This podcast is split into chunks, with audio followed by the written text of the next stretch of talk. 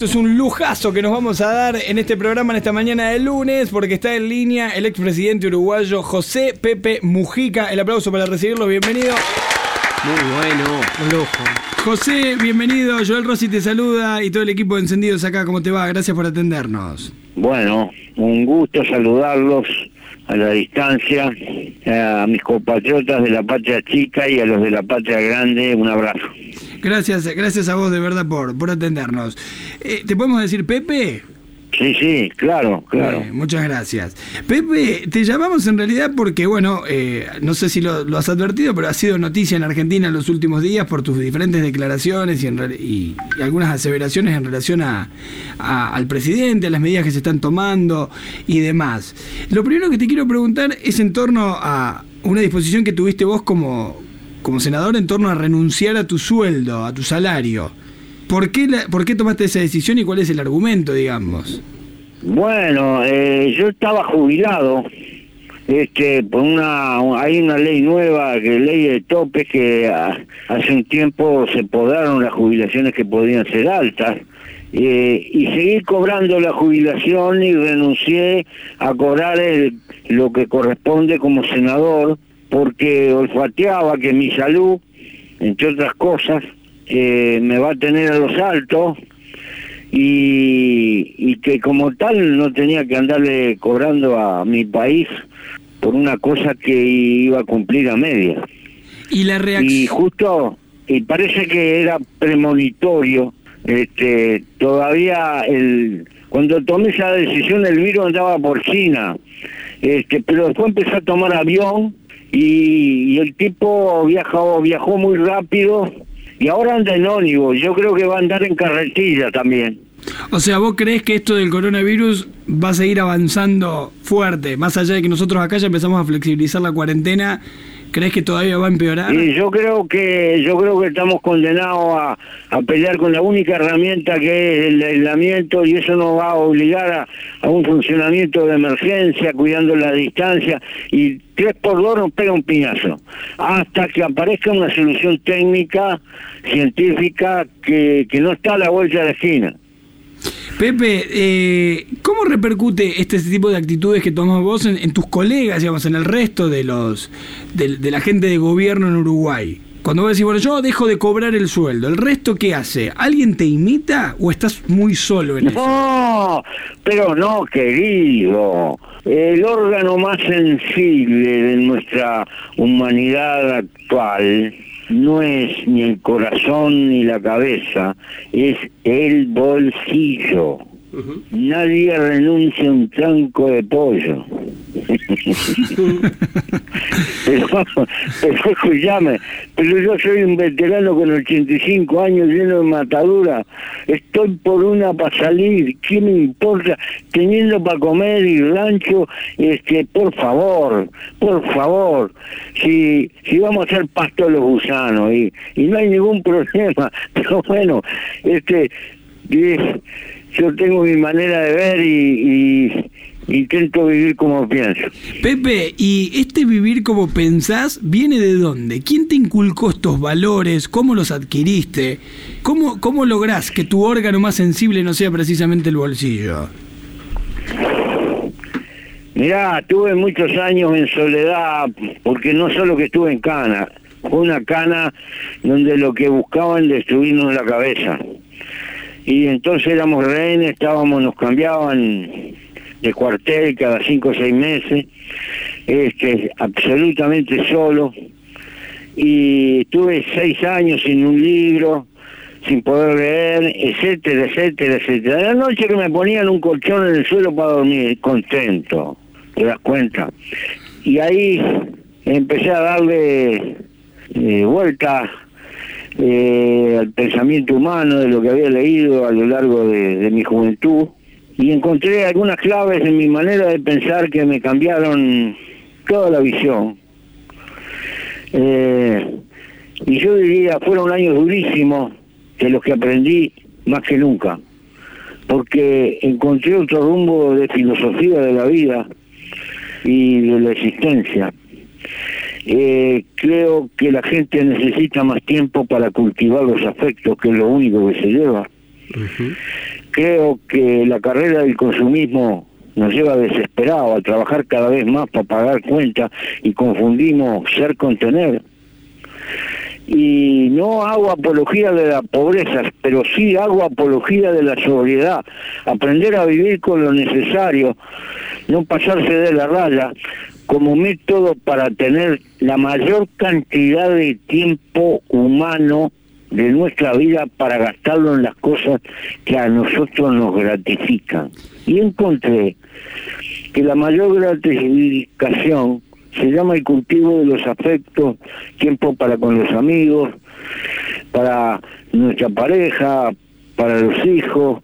Y cuando estás viejo, eh, cuando el amor se transforma en una dulce costumbre, eh, tener tener tiempo para contemplar lo andado por la vida eh, y seguirse parando a veces a mirar la poesía que tiene un yuyo o, la poesía que hace una columna de hormigas. Para eso hay que tener tiempo. Ahora, Pepe, tiempo humano. ¿cómo lo, que no da plata. ¿Cómo lograste con ese pensamiento llegar a ser presidente. Digo, ese pensamiento, esa filosofía de vida, la pudiste aplicar, no, por supuesto, en, la gestión asumo que no, porque cuando uno es presidente, pero en la previa, porque llegar a ser presidente implica mucha demanda de tiempo, de energía. Por supuesto, por supuesto, porque esa es parte, porque es la cota del esfuerzo, porque para mí la, la, mi libertad significa tener la mayor cantidad de tiempo para militar en función de lo que pienso, pero eso no lo hago por plata, eso lo hago por una necesidad interior. Soy militante desde que tenía 14 años. Entonces, entonces, no se puede cambiar de matungo no ya en la mitad del río, al final del río. ¿Tus padres a qué se dedicaban, Pepe? Ah, mi padre se murió cuando yo tenía ocho años. Este, era funcionario de vialidad y había sido hijo de, de gente que tenía un pedazo de campo y, se habían pelado. ¿Y tu madre? Y mi madre es hija de inmigrantes, de inmigrantes en la zona de Carmelo, este, chacareros, eh, que pertenecen a una época, esa época gloriosa donde el torrente migratorio eh, forjó en gran parte la personalidad de estos países. La patria gringa que terminó siendo criolla y que nos pegó un empujón que, que bueno, a la Argentina era tenía tenía un per cápita superior a Estados Unidos y Alemania por 1910 y nos, a nosotros nos empezaron a llamar la Suiza de América. Pero esos son nostalgias del pasado. Mm. Quedó atrás. ¿Y, ¿Y, cómo es un día tuyo, Pepe? Porque uno te escucha y dice, bueno, ¿qué vida? Debes llevar una vida muy tranquila, lees mucho, eh, o ¿para qué usas tu tiempo? Leo un poco, pienso bastante y me regodeo trabajando la tierra y vivo en una chacra en las afueras de Montevideo. Este, soy una especie de campesino medio frustrado. Pepe, eh, toda esta filosofía que vos tenés de vida, que, que se, se deviene de esta experiencia jodida que tuviste que pasar en, en, tus años eh, eh, de la dictadura y demás, ¿crees que podemos ser mejores personas o más reflexivos o, o más como, como más cercanos a vivir en los términos que vos proponés después de esta pandemia? Bueno, bueno querido, este, yo no sé lo que va a pasar. La filosofía es algo que solamente se ensaya un poquito en los velorios mm. y después pasa este, y, en general hemos perdido el gusto de conversar con el que llevamos adentro, en las cosas profundas. Este, es importante la econometría, es importante muchas cosas, pero eh, ciertas preguntas eternas y profundas parece que le estamos huyendo. Yo no sé lo que va a pasar la realidad es como una avenida llena de autos que van y vienen, ¿viste? ¿Y cuál es el problema? Hay que aprender a cruzar la avenida sin que los autos te pisen. No puedes eh, regular el tráfico, lo que puedes es generar con tu cabeza eh, una independencia que esa locura colectiva no te lleve. La libertad está en nuestra cabeza o no está. Eh, pero bueno, no es un tema así sencillo. Mi manera de pensar es, si hubiera que usar términos clase, es una especie de neoestoicismo. Mm. Pero sé que soy un loco suelto, este, tirando semillas al viento como los lluvios. Puede ser que alguna prenda por ahí en la, en la soledad de la estepa. Pepe, hablando de loco suelto y relacionado con esto, de, las charlas que a la gente le gusta tener con vos por estas cosas que planteás, eh, recién Gaby Silva, nuestro compañero que está acá en la mesa, nos contaba que es frecuente que diferentes personalidades del mundo que van a Uruguay pidan pasar a tomar unos mates por tu casa o un té por tu casa. ¿Eso es así? ¿Recibís a mucha gente? Bueno, no en este contexto. Sí, ahora está cortado porque puse un letrero, no.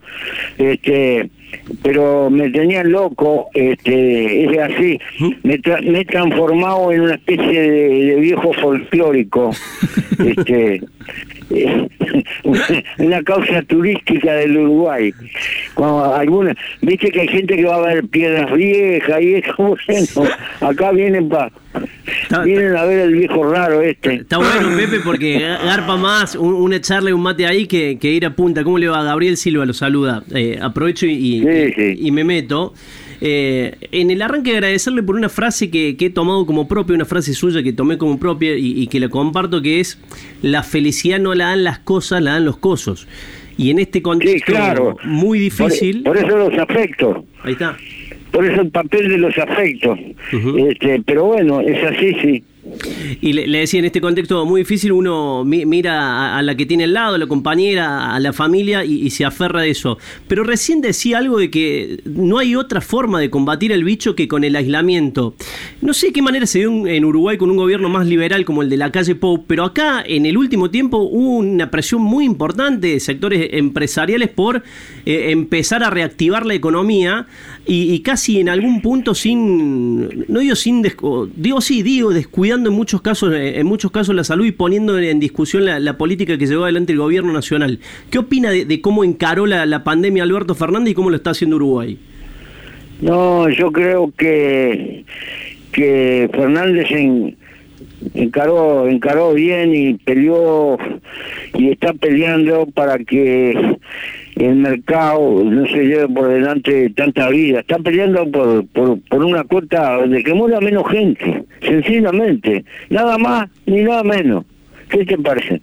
Este, eh, la situación es distinta porque nosotros somos un país más pequeño y cuanto más grande es el conventillo, más fácil es la contaminación. Ahí está Mujica defendiendo la política de cuarentena de, Alberto Fernández y mm, incluso hace unos días él habló de la necesidad incluso dijo, ojalá tenga suerte Argentina con la negociación de la deuda, porque si no se saca esa argolla del cogote, la situación va a ser bravísima para la Argentina, algo que hay que resolver en horas. Bueno, ahí está, lo dejamos así, ya está, déjale un abrazo grande a lo de Pepe, un gesto maravilloso, y qué bueno que nos tomamos el tiempo para hablar con él de otras cuestiones que tienen que ver más con la vida, ojalá nos llegue el mensaje, justo hoy hablábamos de eso de poder empezar a poner la atención en los cosos y no en las cosas y que esto sirva de alguna manera, ojalá, insisto, el propio Mujica dije yo no sé, y se queda con esa gran frase que dice, claro, los velorios, todo el mundo... La filosofía es lo que se practica un poquito en los velorios. En los velorios, ¿viste? Vos decís, sí, puta, chera tan bueno, mira, habría que haber pasado más tiempo, ¿no? Bueno, ojalá, ojalá podamos hacer un cambio radical, o por lo menos un cambio, que esto mm. nos... O intentarlo. Nos haga un poco más... Nos avivemos un poco, porque en definitiva Mujica es un vivo, no es otra cosa, es un vivo, un vivo que le encontró la vuelta, que se dio cuenta que la vida pasaba por un lugar mucho más festivo, de cosas simples, no era tan complejo. Lo que pasa que, está bien, tuvo la capacidad de poder darse cuenta y salirse. Ese es todo un tema. 57 de las 11.